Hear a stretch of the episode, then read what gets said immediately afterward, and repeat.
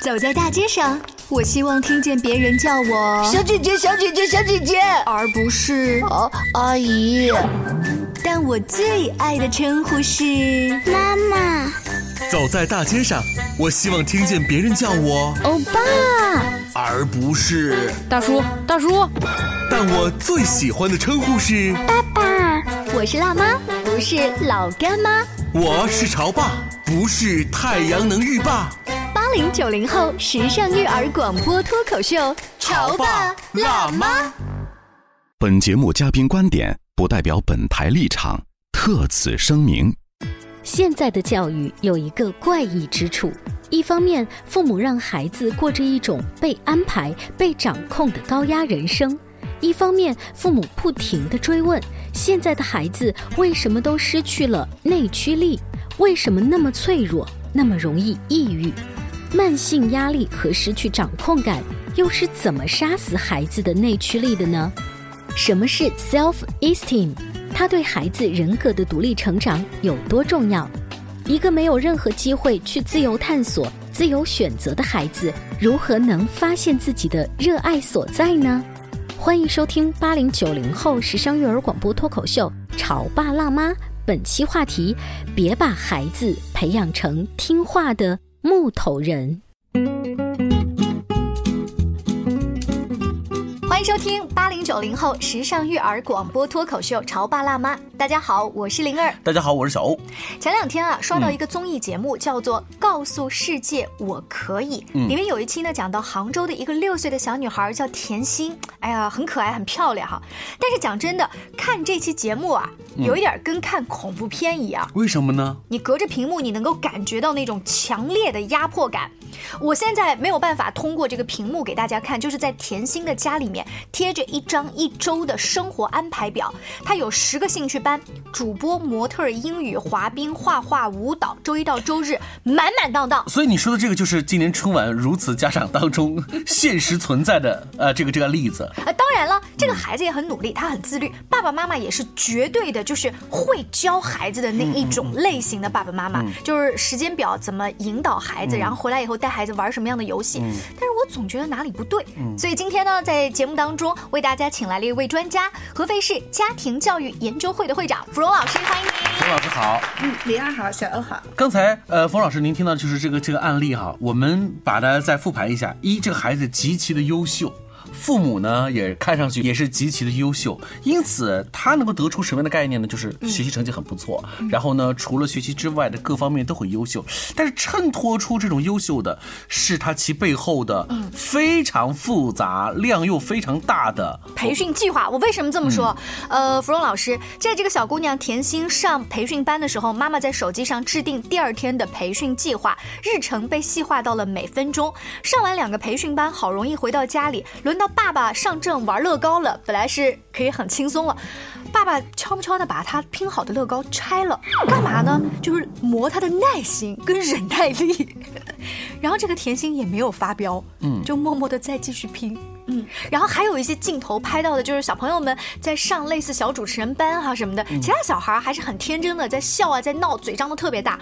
他整个你觉得他的状态是不开心的，但是呢，这明显的因为是综艺节目嘛，他就是截取的都是让家长去思考，你看这样不能压榨孩子。嗯，但是他给孩子定的很多科学的，就是有自律的那种学习的东西，是不是我们要学习的？我听了这么多啊，我就觉得这些还是好值得焦虑啊。嗯，为什么呢？就是实际上一个人啊，就包括小欧灵儿，你们觉得最重要的是什么？从你们今天看来，嗯，是一个叫做 self esteem 的东西。嗯，呃，这个字啊很麻烦啊，因为我们中国的文字是象形文字，它不带有抽象性，所以我没法从中文里给你们找到一个词。嗯，我解释 self esteem 会比较长啊。嗯，esteem 呢去掉那个 esteem 是一个是一个词根，这个词根表示格，嗯，就是我们中文里面叫格物致知的那个格。嗯，那个格就是指什么？就是确定的、不变的，我一定有的。嗯，我就觉得那就是我的。嗯，那就是好像是我的东西，我们把它叫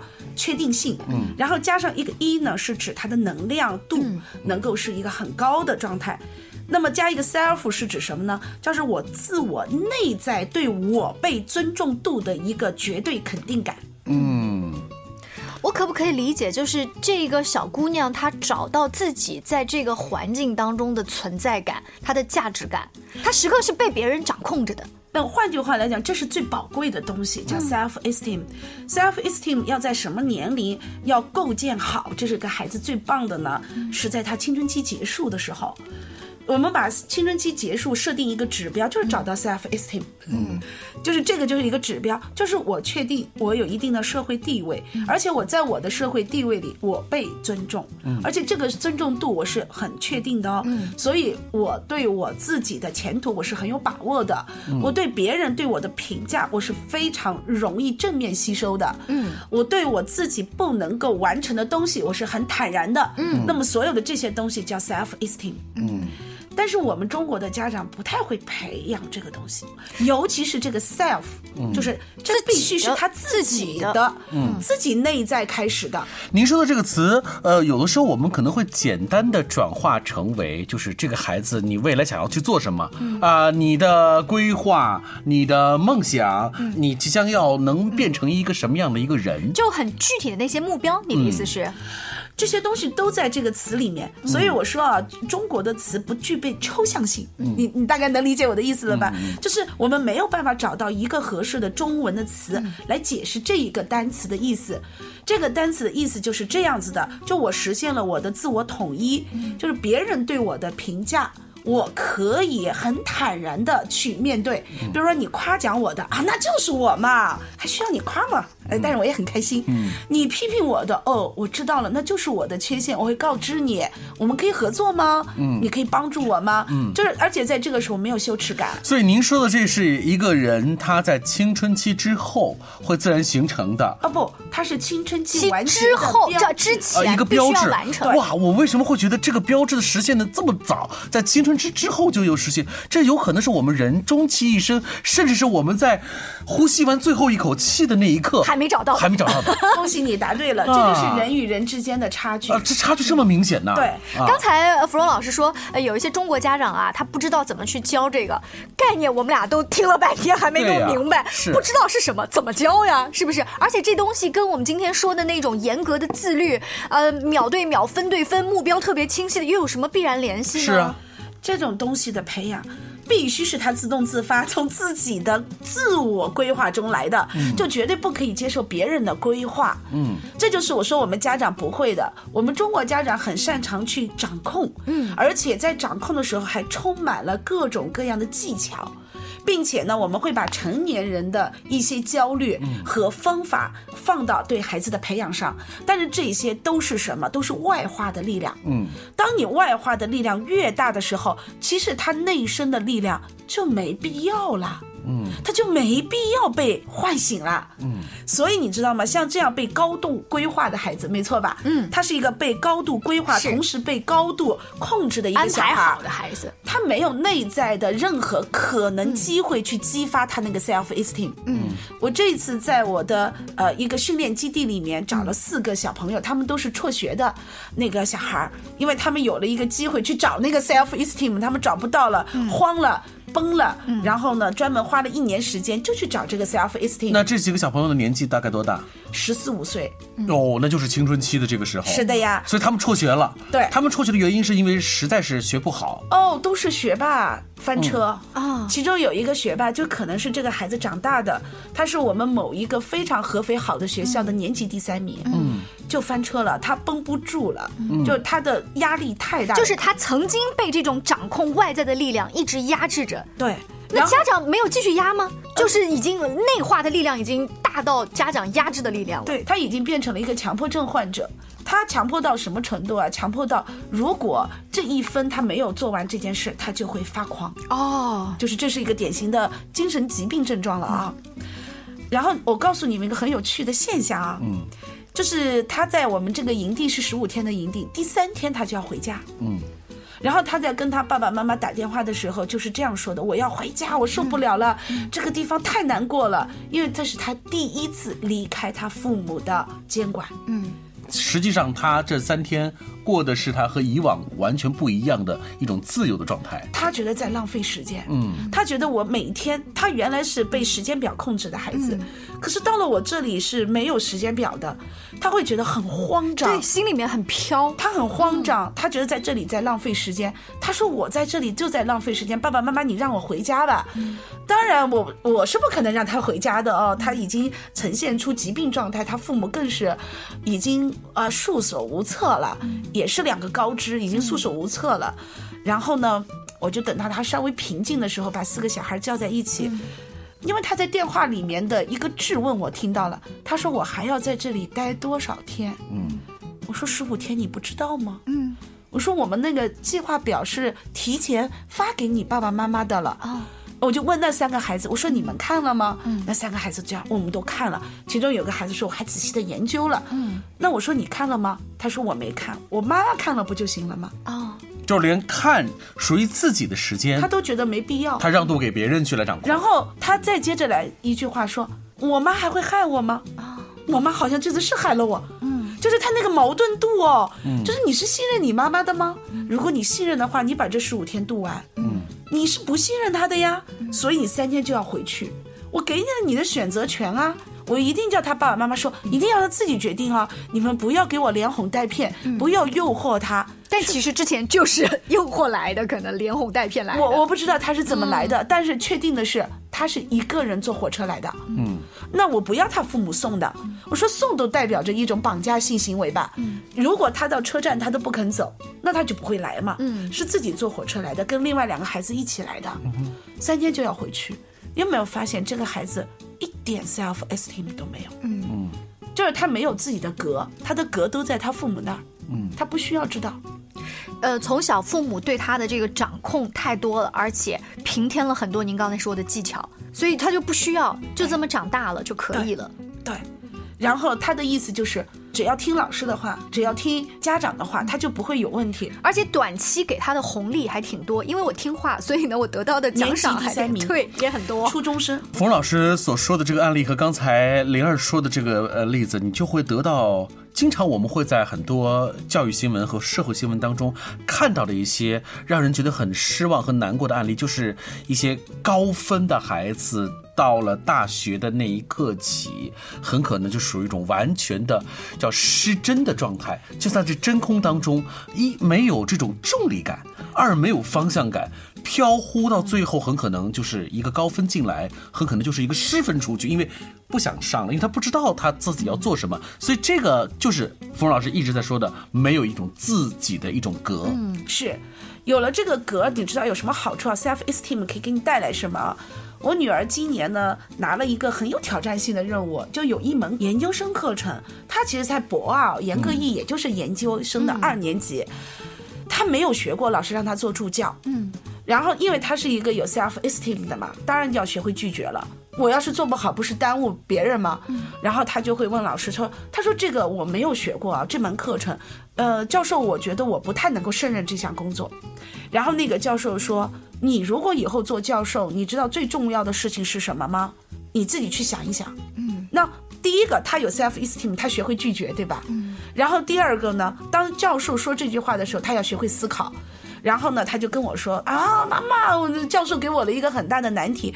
我说那个教授给你这个题，他给你的那个疑问，你找到答案了吗？我才不会给他答案呢，因为我也不知道什么是答案。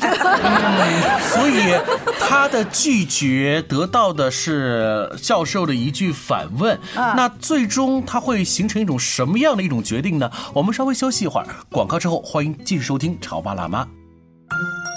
在收听的是《乔爸拉妈》，小欧零二，叫你变成更好的爸爸妈妈。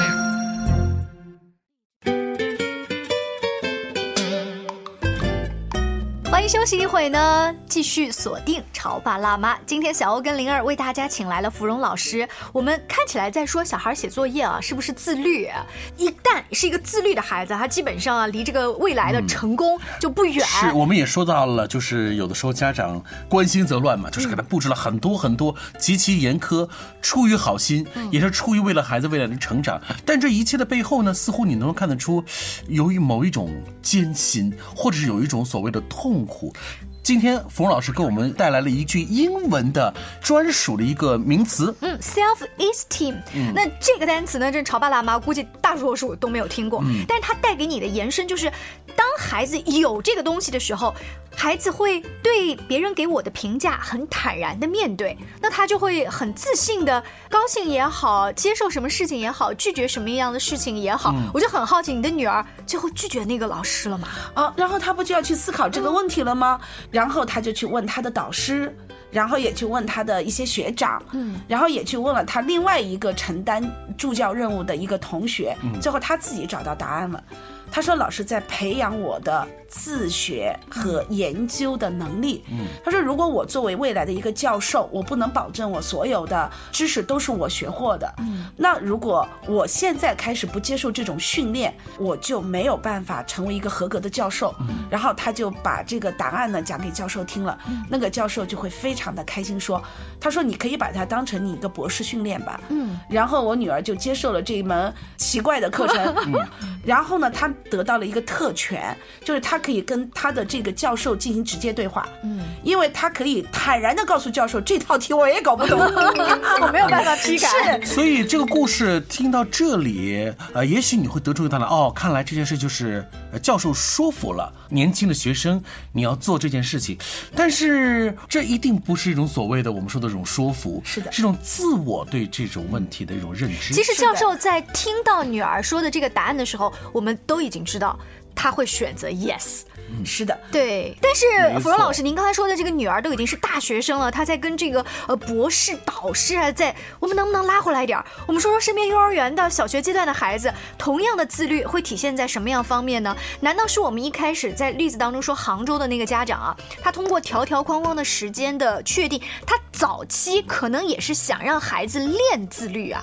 这个不是 self esteem 不是靠练的，是靠唤醒的，是靠给他。我们叫自己的事情自己做主。好，我们就拿杭州的这里，那他作为一个高知的父母，在帮助孩子制定这些非常严苛的计划表和各种各样的 clock，其实作为他们内心来说，也是希望用这种方式给孩子带去一个更好的这种学习习惯，对不对？既然这个方法不对，但是我沿着他的故事，家长应该怎么做？就在他的故事当中应该怎么做？其实我觉得这些就是这两个所谓高知的家长是很恐惧的。嗯。他会恐惧他孩子不会这个不会那个，你们没觉得他的恐惧心吗？是，这种恐惧心是被孩子能感知到的，他就会产生一个恐惧感，就是他一旦不会什么，是不是会觉得很羞耻？嗯，他就会外化、外求，就是他会要说，哦，那我会这个吧，我会那个吧。在他小低幼年级的时候，你所有的训练的结果外求是容易的，但是你到后面呢，当你任务越来越复杂的时候呢，他也可能就做不到了。嗯。为什么这个年级前三的这个小孩会翻车啊？是不是就是任务变难了？嗯，不是在弹弹钢琴几个曲子了，跳跳芭蕾了。等到他需要他，好比说有深度的思考，有归纳能力，就像这个教授要求我女儿的，你有自我学习的能力，你还有抽象归纳的能力，你还有提问的能力，是这些是他就没有被他寻。求外界的帮助的这个可能得到的答案就会比较少了。是的，就是换句话来讲，这个孩子从来没有训练过这些能力。嗯，因为他从来都没有训练过这些能力，所以他的 self esteem 是不可能被培养出来的。好了，所以你看，呃，爸爸妈妈做的如此精细的规划和各种各样的生活学习的安排，并不能够帮助这个孩子，还给这个孩子带来很大的心理的这种压力和焦虑。那我们该怎么做呢？一是一种怎样的教育方式，才能够让这个孩子能够在找寻到自我认同的同时，仍然实现一种所谓的自律呢？这个 self esteem 呢，实际上啊，它的训练过程，为什么我们说是青春期结束的标志？嗯。实际上是完成在十八岁，这是他的最好的时间啊。一个十八岁的孩子，如果完成了 self esteem，他们后面就可以带着，就像我女儿的那样的自信学了对吧？就那个自信，不是我不会的，我就告诉你我不会嘛，你要帮我嘛，你帮我，也许我也可以做啊，就大概就可以达到这种状态。那么怎么一点一点的训练这个部分呢？其实我们是有三种任务单的。嗯，但是我们很多的家长呢，大概不会用这种三种任务单。第一种就是孩子完全做主的任务单，嗯，第二种就是我们可以共同商量的任务单，第三种就是绝对要听从父母安排的任务单。哦，所以杭州的那对夫妻给孩子布置的应该都在第三个任务单，对。就是全是由我们来操盘，对，你执行，是的，小孩子是这样的，就是在他刚在学龄阶段的时候，我们把它叫做三年级之前，包括幼儿园这六年啊，嗯，应该是以中间的那个任务单最多，就是商量，共同完成。哎，三年级之。前共同商量。对，嗯。就是做任何事情必须让孩子知道这是什么事儿，嗯，还有知道自己将要付出什么，知道那个结果有可能是什么样子的，嗯，当然也可以给孩子建构一些更高级的一些认知，嗯，例如、可能会获得的一些能力的什么，这个能力对你有什么好处？嗯，比如说你讲了一个概念，不是他把它拆掉